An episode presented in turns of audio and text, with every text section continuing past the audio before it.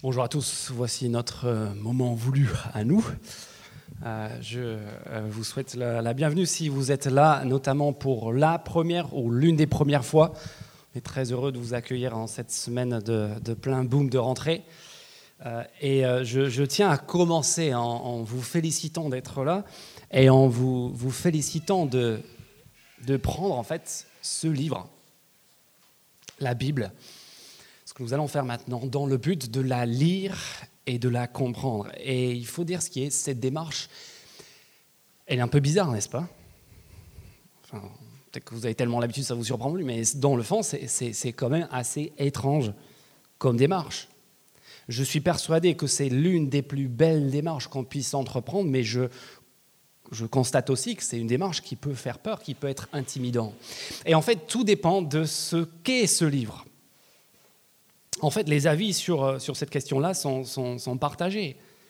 Parce qu'en fait, ce qu'est ce livre va déterminer notre approche, notre façon de l'aborder, n'est-ce pas? Si ce livre, en fait, c'est un recueil de, de, sagesse ésotérique, une philosophie réservée aux seuls initiés de la religion et aux intellectuels, bon, on sait qu'on n'a aucune chance.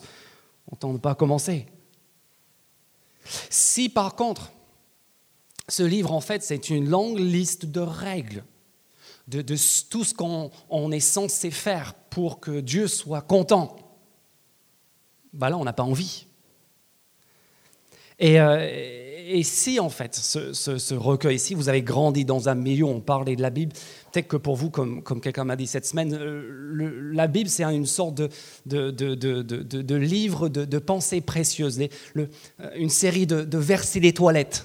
Oui, ces petits versets qu'on accroche dans, dans, au, petit coin pour, pour les gens crédules, pour des gens un peu faibles, pour leur remonter le moral de temps en temps. en fait, la bonne nouvelle que j'ai pour vous ce matin, c'est qu'aucune de ces trois visions de la Bible n'est juste. En fait, ce que nous avons dans la Bible, ce n'est pas juste une suite d'idées, de, de notions qui n'ont ni queue ni tête, en fait, ce que nous avons dans la Bible, c'est une pensée construite, une pensée suivie. En fait, nous avons un récit. Ce qui veut dire quoi? Ce qui veut dire qu'en fait, ce livre est à notre portée à tous les idées euh, se, poursuivent, se succèdent, se, construisent au fil et à mesure. Et c'est pour cela que chaque dimanche ici, plutôt que, que, de prendre un, verset au lot qui, et puis de broder dessus, on a cette démarche qui est très simple, qui consiste à lire un chapitre après l'autre en essayant de l'expliquer et en, vous, présentant ce contenu pour que vous-même, vous puissiez juger de ce qu'il en est vraiment pour que vous-même vous puissiez discerner si, ce qui est dit là tient la route, s'il y a besoin de, l'écouter ou pas. On ne veut surtout pas, l'une des raisons pour lesquelles on entreprend cette démarche, c'est qu'on ne veut surtout pas que qui que ce soit repart d'ici ce matin en se souvenant de ce que quelqu'un a dit, ce qu'une personne a dit. On ne veut pas que vous repartiez de là avec les, valeurs ou, les croyances d'une institution. Tout ce qu'on essaie de faire chaque dimanche, c'est de rendre accessible ce livre pour que vous puissiez la, comprendre, parce qu'elle est compréhensible et parce que Dieu veut qu'on le comprenne, qu'on le comprenne. Et donc, ce que je vais faire ce matin, comme tous les dimanches, mais cette fois-ci, je vais rendre un petit peu plus visible ce que je suis en train de faire. Ce que nous allons faire, nous allons nous poser ensemble trois questions, trois questions que vous avez sur les bulletins à la page 2. Trois questions. Et en fait, ces trois questions, on va s'en servir pour ce matin, mais ce sont trois questions que vous pouvez euh, vous poser face à n'importe quel extrait de la Bible. Quand vous vous levez le matin, vous ouvrez votre Bible, vous ne savez pas à quoi vous avez à faire, posez-vous ces trois questions-là et vous allez en tirer profit. D'accord? Trois questions. Première question, qu'est-ce qui se passe? Pas juste observer, on va regarder qu'est-ce qui se passe, qu'est-ce qu'il y a dans ce texte. Deuxième question, qu'est-ce qu'on apprend de Dieu? La Bible, c'est, on croit que c'est Dieu qui nous parle, c'est, la prétention de la Bible, c'est Dieu qui nous parle. Et donc, c'est lui qui se révèle. Ce n'est pas un livre qui parle de nous, en premier lieu, c'est un, livre qui parle d'abord de nous, de, de Dieu. Et puis, nous allons nous poser cette question essentielle. Qu'est-ce que ça veut dire pour nous? Qu'est-ce que ça change une fois qu'on a vu tout cela sur Dieu? Donc, on va faire cela. Et on va faire cela parce que chaque dimanche, en fait, ce qu'on veut, c'est pas que vous repartiez simplement avec le contenu, le message entre guillemets de ce que tel ou tel chapitre a pu nous dire, ce qui, est déjà très bien. On veut aussi que vous repartiez d'ici avec plus de confiance, plus de raison vous-même et, pour vous-même lire et, et, comprendre ce livre tout seul. Donc, première question, qu'est-ce qui se passe? Qu'est-ce qui se passe en Ésaïe 60 Je vais d'abord poser cette question et puis je vais poser ensemble les deux questions. Qu'est-ce que cela nous apprend sur Dieu et qu'est-ce que cela signifie pour nous avec cinq euh, vérités que j'aimerais en retirer? Premièrement, qu'est-ce qui se passe? Quand on a lu ce texte, quelles étaient vos impressions, votre ressenti? Est-ce que vous avez compris quelque chose? En fait, ce qui se passe, c'est assez simple. C'est ce qui se passe quand on lit ce chapitre d'Ésaïe 60, c'est que nous sommes éblouis. On a mal aux yeux. Pourquoi? Bah À cause de cette lumière. Regarde le verset 1, ça commence. Lève-toi, brille car ta lumière arrive et la gloire de l'Éternel se lève sur toi. Ensuite, euh, au milieu du verset 2, sur toi, l'Éternel se lèvera, sur toi, sa gloire apparaîtra. Et là, on est censé s'imaginer au Moyen-Orient au moment de l'aube. Vous savez, ce n'est pas, pas, comme en Europe, l'aube n'est pas progressif, ça arrive rapidement, le soleil se lève, on passe de la nuit au jour rapidement, surtout quand on est élevé, comme dans cette ville de Jérusalem à laquelle Ésaïe s'adresse. Le passage de la nuit, de l'obscurité des ténèbres au jour et à la lumière rapide, soudaine, surprenante. Et en fait, c'est cette idée-là qui, poursuit tout le long du chapitre, verset 3, des nations marcheront à ta lumière, des rois à la clarté de ton aurore. Verset 7 à la fin du verset, euh, regardez, j'illuminerai le temple de ma splendeur. Verset 9 à la fin du verset encore, le Saint d'Israël, parce qu'il t'a accordé sa splendeur, son rayonnement. Verset 13, euh, Dieu donnera euh, de la splendeur, pardon, Liban donnera de la splendeur à l'emplacement de mon sanctuaire. Verset 19, ce ne sera plus le soleil qui te servira de lumière pendant le jour, ni la lune qui t'éclairera de sa lueur, mais c'est l'Éternel qui sera ta lumière éternelle. C'est ton Dieu qui fera ta splendeur. Verset 20, ton soleil ne se couchera plus, ta lune ne s'obscurcira plus, car l'Éternel sera ta lumière. Comprenez cette notion Vous voyez, c'est facile. En une minute, on a compris le message essentiel, la notion centrale des années 60. Lumière, brillance, rayonnement, splendeur. Euh, j'imagine que chacun ici, euh, si je vous parle de ville lumière, vous savez très bien de quelle ville dans le monde je suis en train de parler, n'est-ce pas? La ville lumière, c'est... Merci, c'est Paris. Ce n'est pas Limoges, non, malheureusement.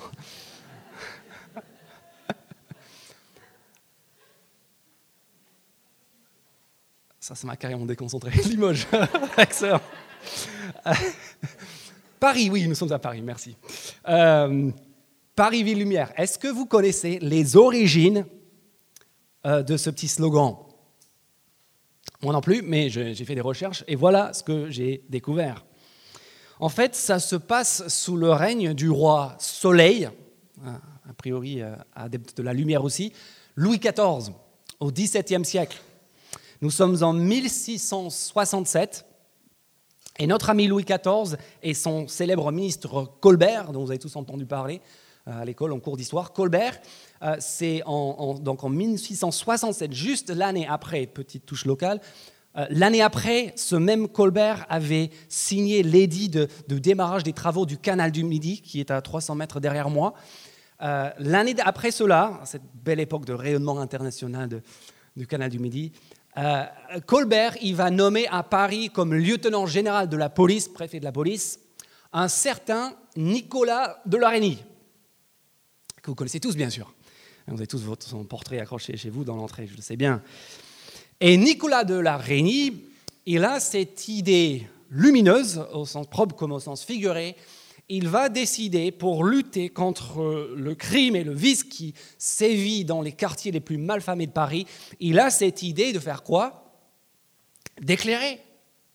Éclairage public la nuit. Et là, il obtient, en l'espace de quelques semaines seulement, des chiffres de recul de la criminalité dont n'importe quel ministre de l'Intérieur depuis serait fou de, rendu fou de jalousie.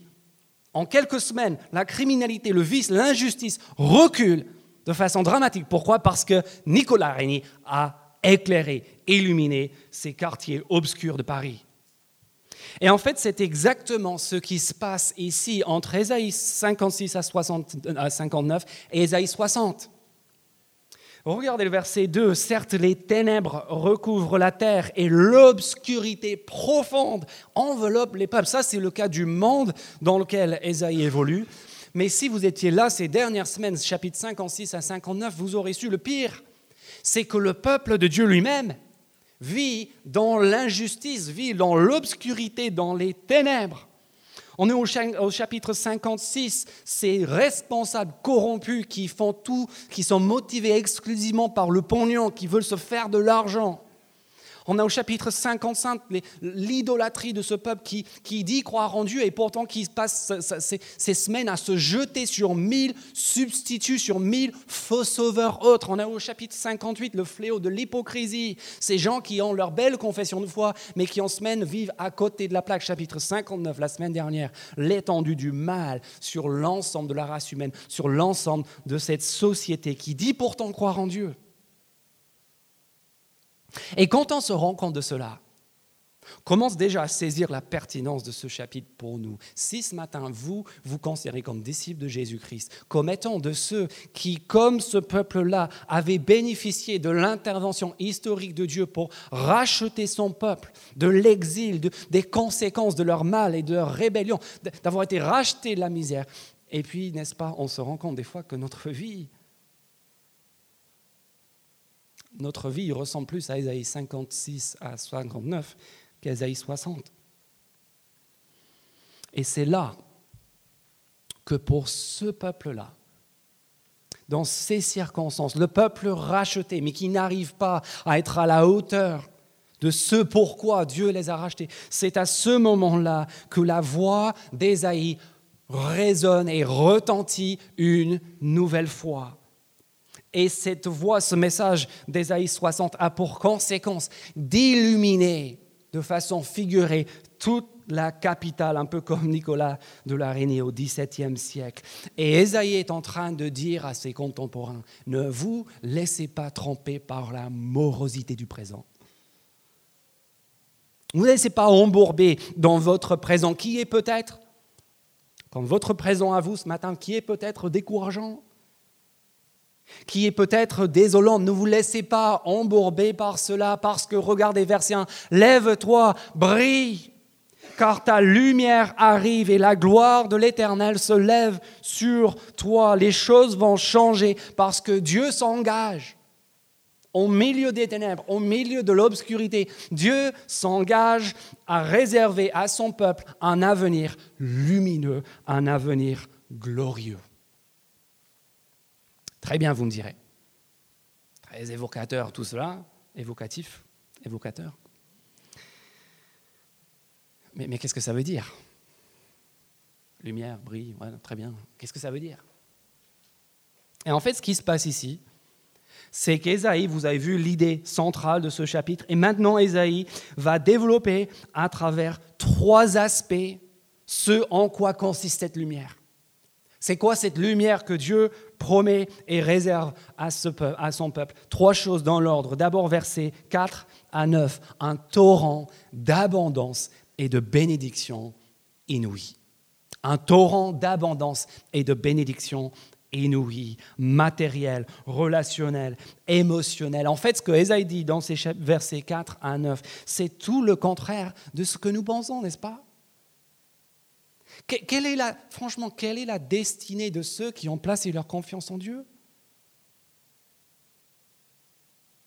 Est-ce qu'on n'est pas nombreux, même ici ce matin, à nous dire, mais peut-être vous êtes sur le seuil de, de décider de placer votre confiance en Dieu, de décider de suivre Jésus-Christ personnellement? Et qu'est-ce qui vous retient en cet instant même? Je sais ce qui vous retient. C'est le fait de vous dire, attends, si moi je place ma confiance en Dieu, bah, je vais être moins heureux, moins libre, moins comblé, moins épanoui. Parce qu'on sait tous que la religion, c'est ça, c'est la, c'est la privation, c'est la misère, c'est des interdits. Pourquoi est-ce que, je pense, euh, à peu près 25% des publicités sont, autour de l'idée d'un... Il c'est plus, il y a toujours un petit religieux ou une religieuse qui, dans sa vie de misère, n'est, pas capable de résister à la tentation de tel ou tel produit laitier qui lui est proposé. Parce que, vous voyez le truc? Et c'est ce qu'on croit tous dans le fond. Hein si on croit en Dieu, en fait, la vie qui nous est réservée, c'est une vie de, privation et de misère. C'est ce que croyaient en fait les contemporains d'Ésaïe. Et quelle est la vision d'Ésaïe pour ces gens? Prenez vos Bibles, verset 5. Incroyable, en le voyant, ce que Dieu va faire. Tu rayonneras de joie, ton cœur bondira, se dilatera, car les richesses de la mer se tourneront vers toi, les ressources des nations viendront chez toi, tu seras couverte d'une foule de chameaux. Vous en rêvez tous, hein? Une foule de chameaux.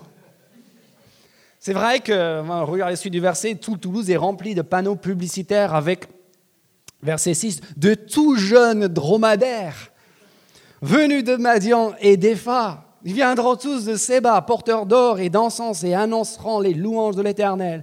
Que dire encore, verset 7, des troupeaux de Kédar et des béliers de Nébajot. Alors, ça ne dit rien du tout, je le sais, mais permettez-moi de vous expliquer. En fait, ce que les fait ici, c'est très simple, c'est que systématiquement, il désigne autour de Jérusalem, du Moyen-Orient, un peu le carrefour du Moyen-Orient, il désigne tous les principaux axes commerciaux toutes les voies par lesquelles les, plus belles richesses du monde peuvent transiter au Moyen-Orient. C'est comme si aujourd'hui je vous disais, on fera venir chez, nous les, diamants de la Côte d'Ivoire, le pétrole d'Arabie saoudite, les, plus belles berlines d'Outre-Rhin, la viande bovine de l'Argentine, toutes les, meilleures choses que le monde puisse produire vont venir, vont se rassembler. Et là où nous sommes, ce lieu de misère et de morosité va devenir un lieu de, bénédiction inouïe, inimaginable. Parce que Dieu est absent. Parce qu'on s'est enfin débarrassé de lui. On regarde le verset 9. Parce que c'est lui qui a accordé à ce lieu sa splendeur.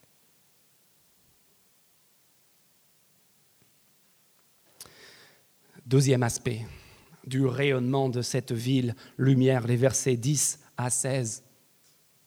Non seulement cette ville lumière sera un lieu de bénédiction inimaginable et inouïe, mais en plus cette ville lumière sera un lieu d'attirance, d'admiration, de reconnaissance universelle. Et ça aussi, c'est tout le contraire de ce que nous en croit, n'est-ce pas? Vous imaginez aujourd'hui le peuple de Dieu désiré, admiré.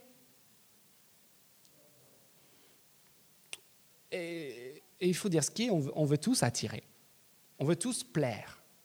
Notre société, notre monde est, une sorte de concours de, comment est-ce qu'on peut susciter au mieux l'admiration de ceux qui nous entourent par nos, habits, par nos voitures, par nos, familles. Bah, tout est bon pour attirer l'attention des autres. Mais très honnêtement, hier soir, samedi, dans, dans les bars de Toulouse, combien était-il?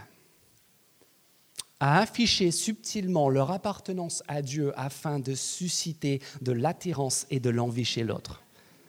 Salut ma belle. Une petite messe demain? Es-tu biblique chez moi lundi soir? Ça vous tente? Non, ce n'est pas vraiment une tactique de drague reconnue.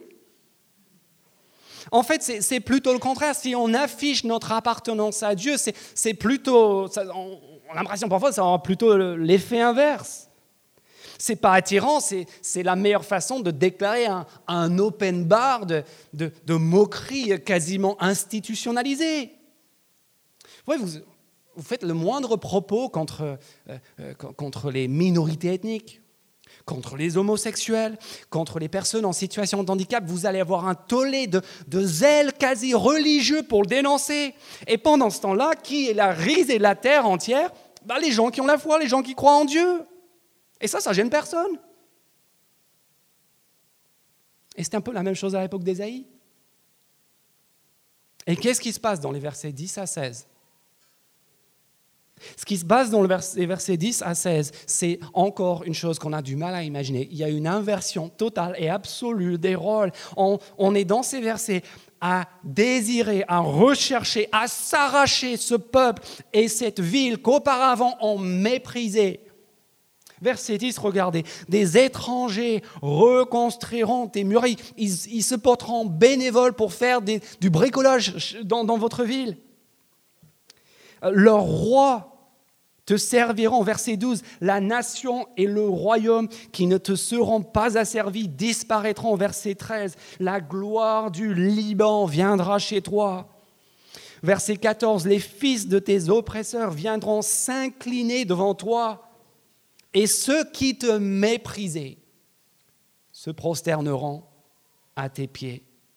Verset 16, tu te nourriras du lait des nations, tu te rassasieras des richesses des nations. Voyez toutes ces images pour nous dire quoi? Pour nous dire que les extrémités de la terre sont frappées d'admiration, sont attirées tel, tel, tel des, du fer vers un aimant pour venir et pour servir cette ville et ce peuple.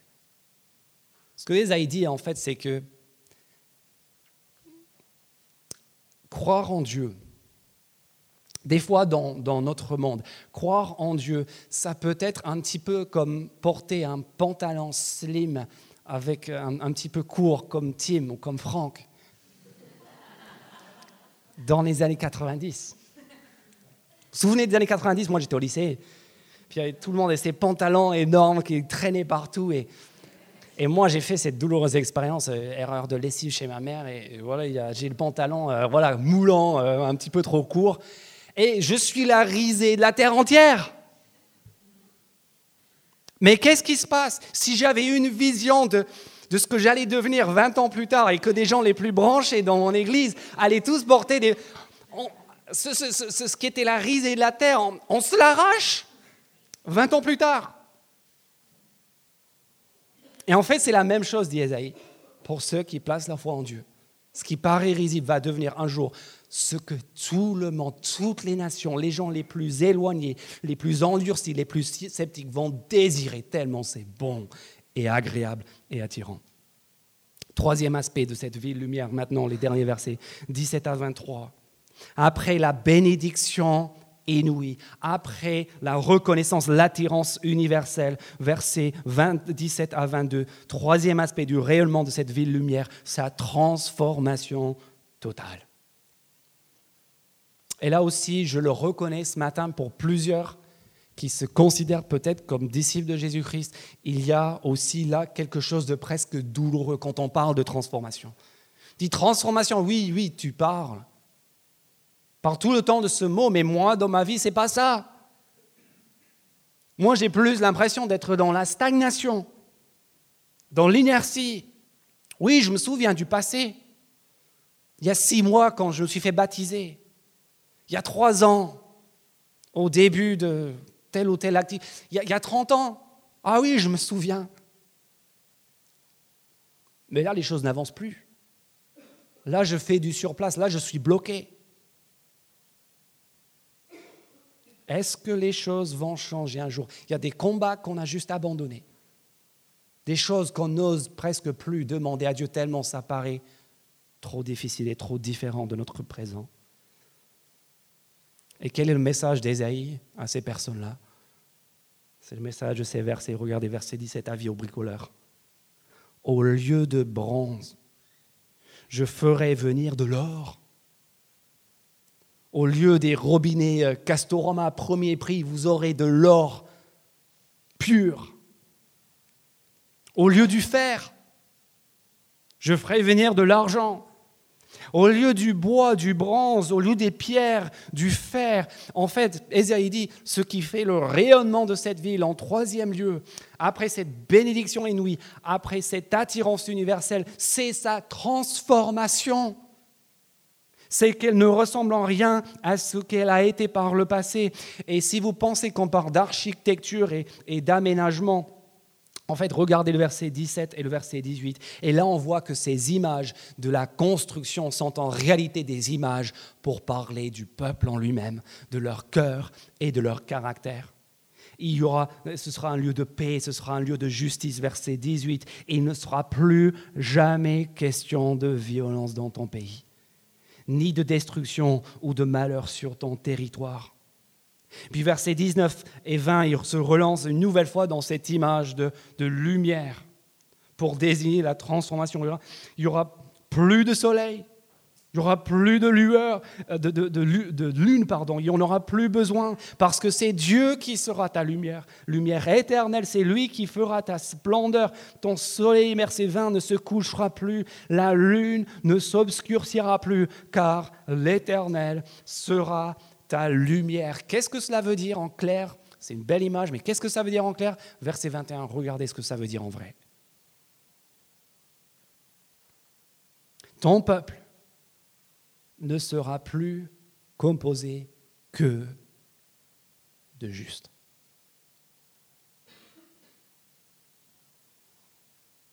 Est-ce qu'on peut imaginer ça? Plus de mots de passe? Plus de code bancaire, plus de prison, plus de police, plus de serrure, plus de clés? Ce serait plus simple, n'est-ce pas?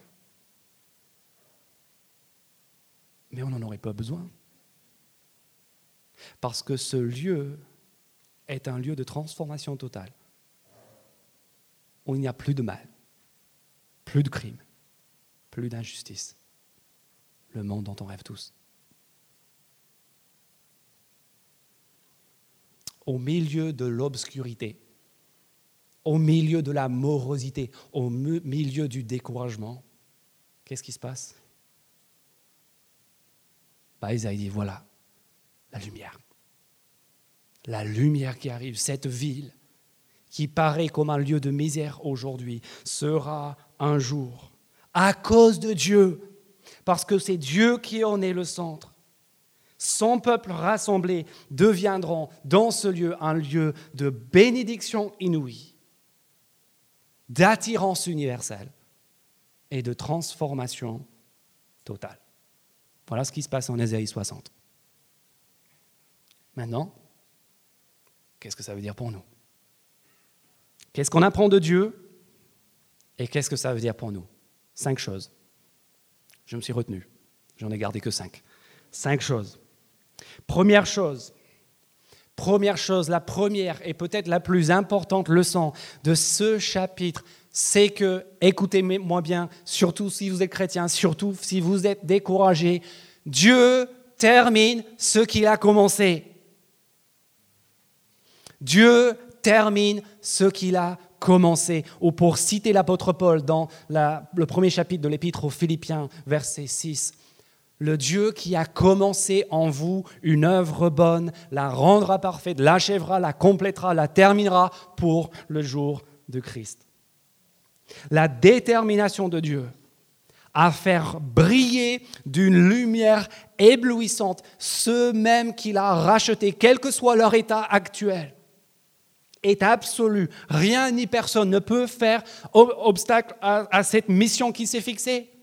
C'est pour cela que Paul, encore une fois, dans son épître aux Romains, parle au passé de ceux qui ont placé leur foi en Christ. Il dit ceux qu'il a justifiés, ceux qu'il a réconciliés avec lui-même. Il les a aussi glorifiés en parlant d'Ésaïe 60, en parlant de l'avenir, mais il en parle au passé comme si c'était déjà arrivé alors que c'est l'avenir. Pourquoi? Parce qu'il sait que ceux vers qui Dieu s'est engagé, il ne les lâchera pas. Dieu ne laisse personne en plan. Ça, c'est le message frappant et encourageant de ce chapitre, notamment à la suite des chapitres précédents. Deuxièmement, remarquez bien à qui cette vision est adressée. Qui sont les bénéficiaires? Qui est l'auditoire à qui Ésaïe s'adresse? En fait, c'est des gens comme nous.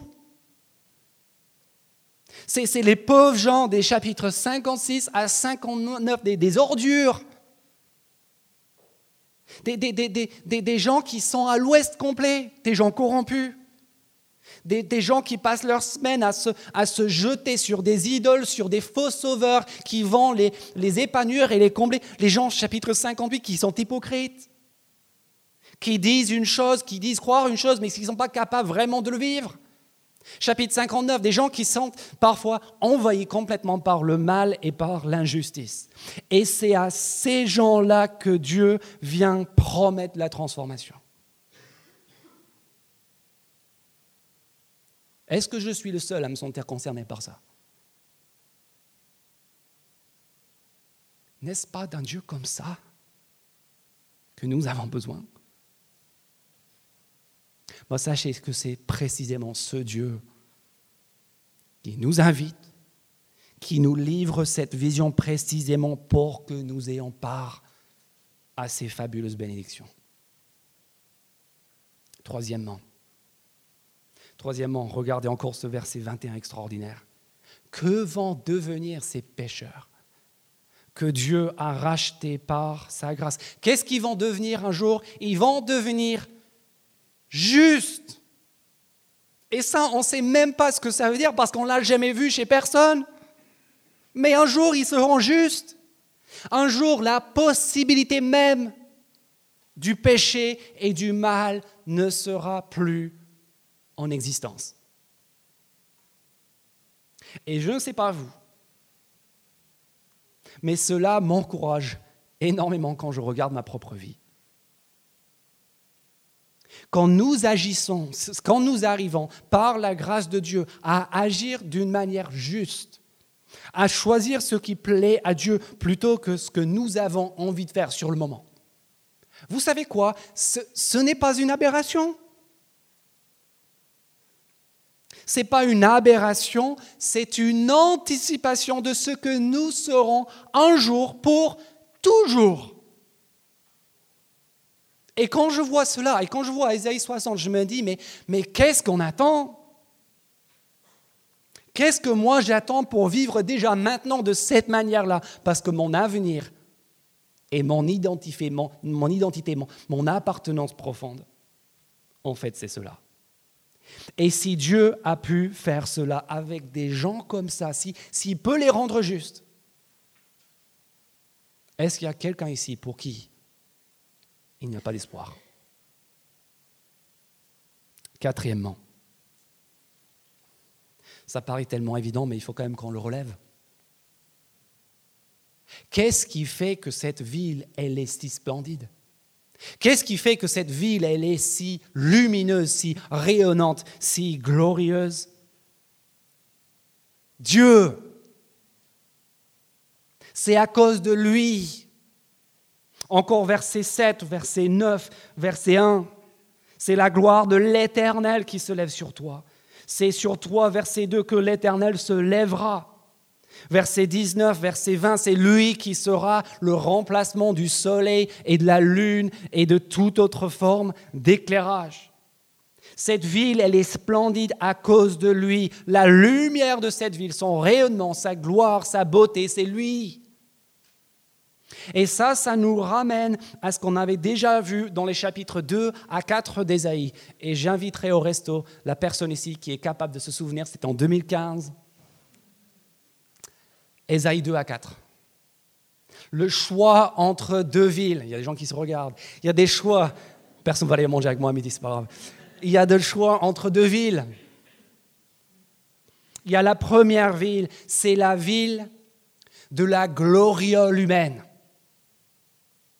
C'est la ville qui est fondée sur notre orgueil, nos réussites, nos CV, nos relations, nos enfants, nos conjoints, nos voitures, qui, qui peut paraître assez impressionnant, il faut le dire.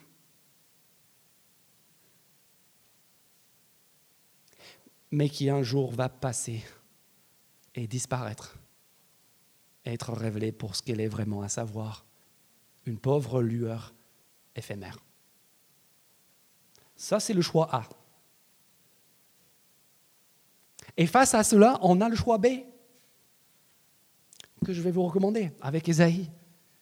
C'est le choix de fonder notre vie, de fonder notre existence, de fonder notre espérance, non pas sur ce que nous sommes capables de construire par nous-mêmes, mais sur la gloire éternelle, éblouissante, permanente de Dieu. La vraie gloire, pas, le toc, pas le faux, pas la faible imitation d'être propriétaire d'une BMW ou d'un appartement de 500, 500, 150 mètres carrés à Saint-Aubin. Parce qu'en fait, on est tous assoiffés de gloire, n'est-ce pas? On veut tous de la gloire. En fait, on a envie profondément de ce que ce chapitre nous offre. On n'est peut-être pas sûr de le trouver avec Dieu, mais on, la veut, cette gloire. Et Esaïe nous montre, en fait, le choix est simple. C'est entre notre gloriole et la gloire éternelle de Dieu. Sur quoi est-ce qu'on va fonder notre vie, mes amis? Est-ce que vous allez vous contenter d'une Audi et d'un iPhone? Ou est-ce que vous allez tendre vers, en fait, la seule chose qui puisse véritablement nous combler Dernière application, rapidement. Regardez, qu'est-ce qui se passe?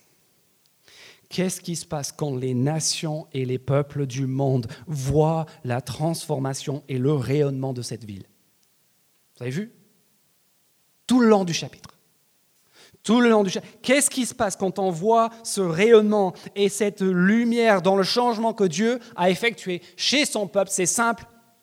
On vient Verset 8 encore, verset 9, regardez, qui sont ces hommes qui volent comme un nuage, comme des colons vers leurs pigeonniers? C'est que les îles, c'est-à-dire les extrémités de la terre, placent leur attente en moi, et les bateaux longs courriers sont en tête pour ramener tes enfants de loin. Ils apportent leur argent et leur or en l'honneur de l'Éternel, ton Dieu, en l'honneur du Saint d'Israël, parce qu'il t'a accordé sa splendeur.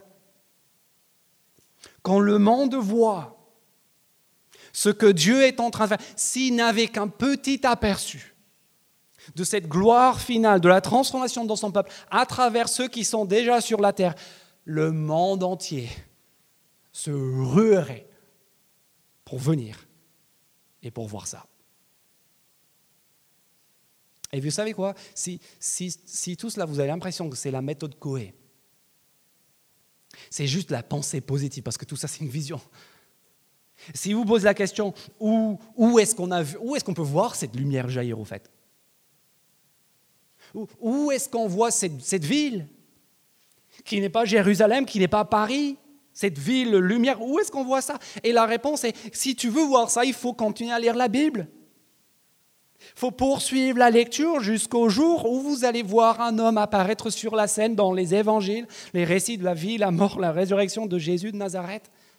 Et vous allez voir cet homme qui est décrit en reprenant les mêmes images d'Ésaïe par tous les quatre évangélistes comme étant la lumière ce qui brille, ce qui éclaire pendant un court temps le monde, qui nous donne une petite fenêtre, un petit aperçu de ce qu'est le règne de Dieu, de ce que sera le ciel, ce que sera quand il y aura plus de mal, plus d'injustice, plus de maladie, plus de péché.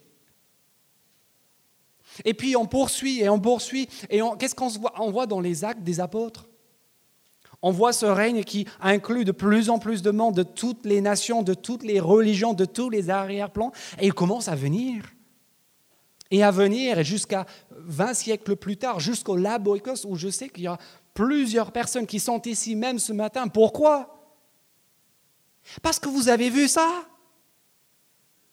Non pas que vos amis soient parfaits, mais vous avez vu quelque chose de différent, quelque chose d'attirant chez des personnes qui ont eux-mêmes rencontré Dieu. Et si nous sommes aussi nombreux ce matin, et sur la rive gauche, c'est qu'en fait, cette vision est en train de se réaliser.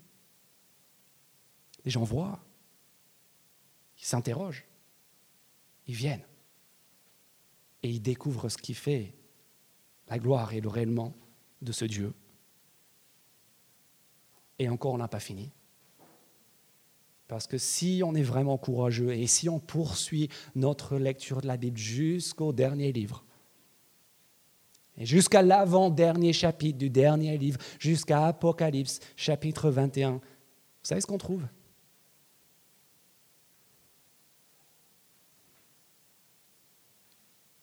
Une ville.